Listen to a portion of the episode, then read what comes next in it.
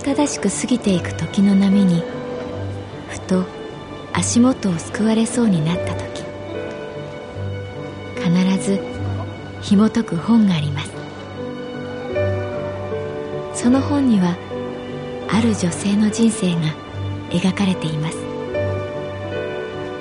どこにでもあるごく普通の人生。でも本の中の彼女に出会うと心の湖に波紋が幾重にも広がるようにゆっくりと優しい言葉が満ちていきます。今日はどんな彼女に会えるでしょうか？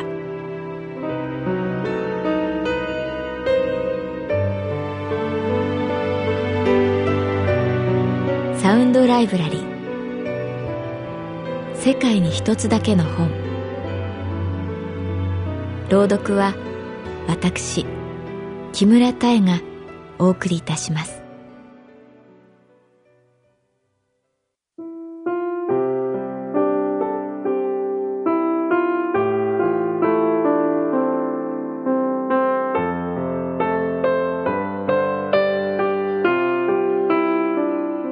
私の名前は月原かな子38歳。旅行会社に勤めている。私が住むマンションのベランダからは隣の家にひっそり立つ桜の木が見える。隣の主は庭に関しては興味がないらしく雑草は伸び放題。木々にもテーマやポリシーがない。でも桜だけは立派だった。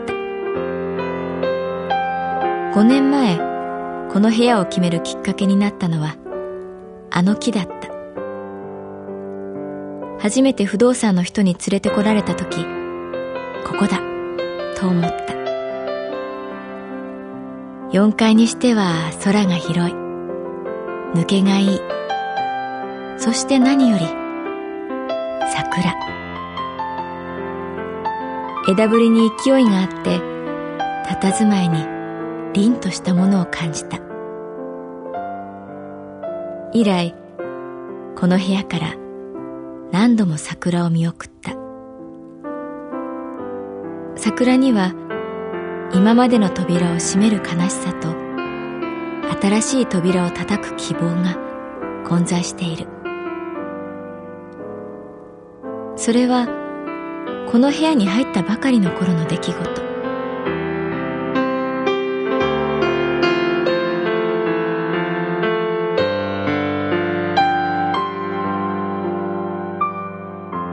33歳の春私は3年付き合った彼と別れた。彼健一君は広告会社に勤めていてとにかく忙しい人だった。口癖は逆に。話す時まず最初に逆にさ案外面白いかもしれないよというふうに逆にをつける。別に反対のことを言ってるわけでもないのに逆にという。たまに変だなと思う時もあったけれど逆に大抵は面白い人だと思っていた。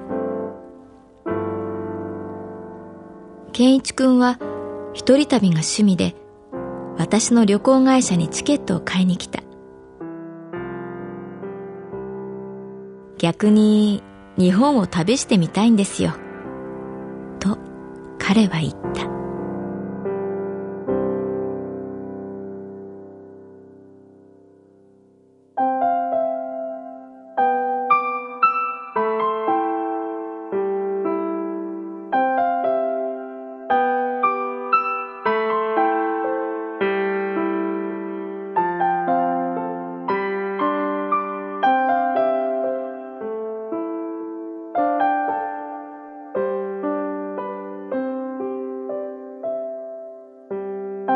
逆に、日本ってまだまだいっぱいありますよ、いいとこ。実際、休みがもっと欲しいです。と、健一くんは笑った。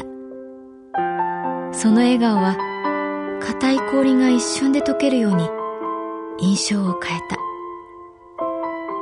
昔からギャップに弱い厳しそうな人が見せる弱さ遊んでる風な人の真面目さ冷たい表情の人の笑顔。友達に言わせるとそれがダメンズ好きの第一歩なのだそうだ。健一くんがカウンター越しに一番熱く語ったのは高知市の西須崎にある無人駅のことだった。安いに平和の和で阿波っていう駅なんだけどね。目の前が海なんだ。穏やかな土佐湾ある冬の寒い日にそこで朝日を見たんだ。藍色の海がだんだんオレンジ色に支配される。急に空気があったかくなる。ふーっと潮の香りが甘くなる。どこかでカモメの鳴く声がする。そして次の瞬間太陽の光がキラキラっと海を伝ってまっすぐ自分の心の中に入ってくるようなそんな不思議な体験をしたんだよ。逆に人間は夕日より朝日を眺めるべきだ。朝日には人間を再生させる力がある。その時の俺は体中の血液に朝日が溶け込むような感じがしたんだ。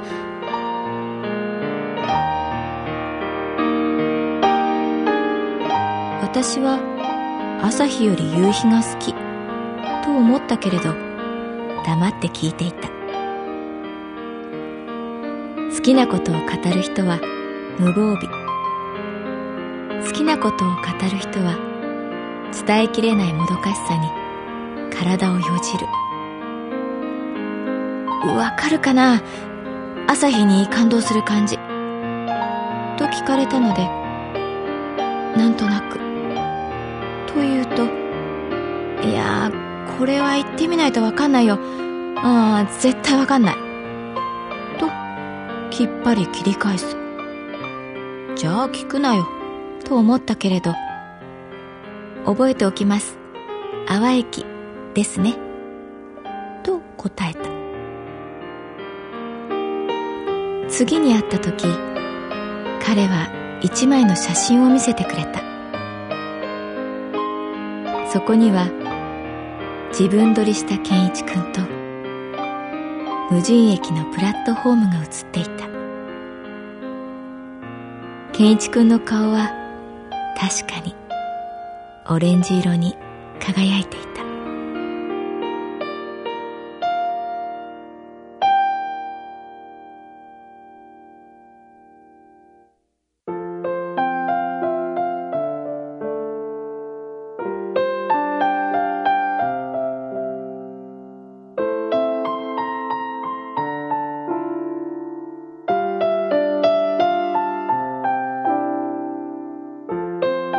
私はその頃30歳でまだまだどこにでも行けるような何にでもなれるような気がしていた。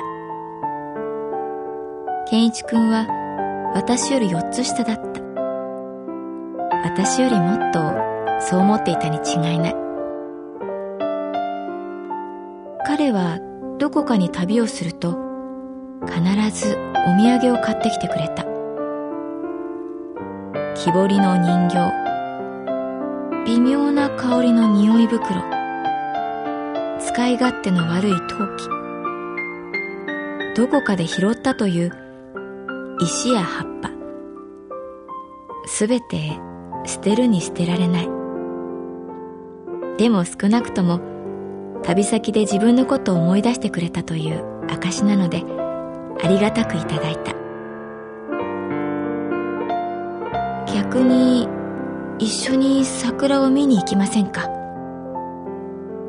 そう誘われたのは3月の終わり。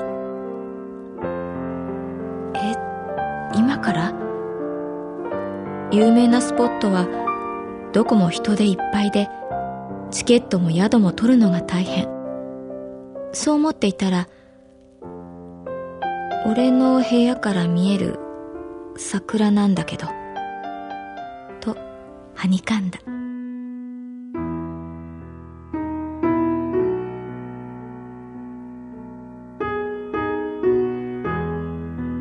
4月最初の日曜日空は鉛色に曇っていた。私は地下鉄と私鉄を乗り継ぎある駅の南口に立っていた。その駅のロータリーからは昔ながらの商店街が伸びていた。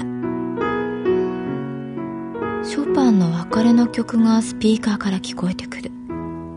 きっと商店街の会長さんがショパン好きなんだろう。娘にピアノを習わせているに違いない。とか考えていると「お待たせ!」と彼が現れた。彼は小ざっぱりした紺のポロシャツにデニム。ポロシャツの胸には数字の8がプリントされていた。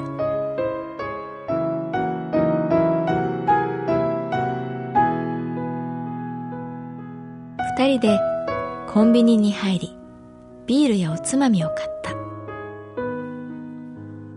彼の部屋は駅から歩いて15分のところにあった。最後の5分はかなりきつい坂。っとこの坂を登れば素晴らしい桜の木々たちが眼下に見下ろせるのだろうと自分を励ます。逆にさちっちゃい頃緑の中で育ったからあんまり都会だと生活できないんだよね。と彼は息を切らしながらまるで言い訳のように話した。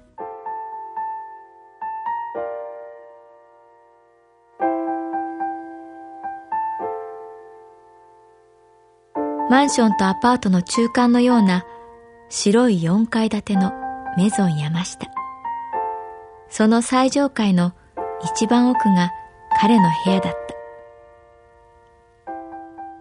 ドアを開けるとお香の匂い。短い廊下の突き当たりにリビングがあった。六畳ほどの洋間。彼に誘われてベランダに出た。いよいよ桜とのご対面。旅先でたくさんの桜を見てきた彼が一番好きな桜。でも期待しすぎは人生を台無しにするというのは友達の言葉。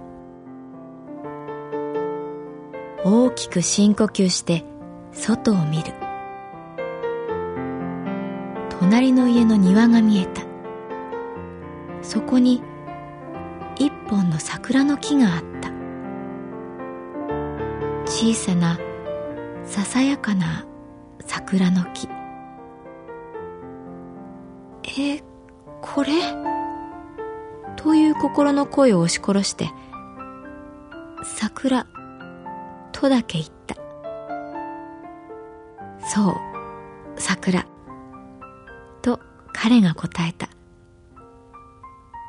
逆によくない？彼は自信たっぷりだった。一番大事なものを見せた満足感に目が輝いている。いいかも。と思えてきた。雨が落ちてきた。小さな桜が雨で濡れていくのを私たちは見ていた。桜の香りが舞い上がってきた。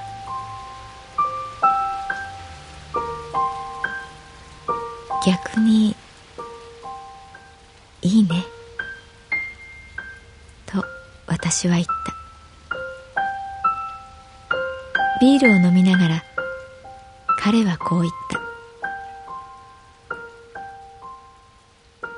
こうして眺める桜はカウンター越しに眺める月原さん。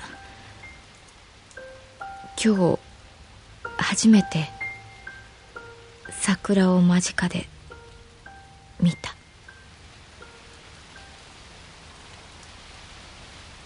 花びらが雨粒の重みに負けて落ちた。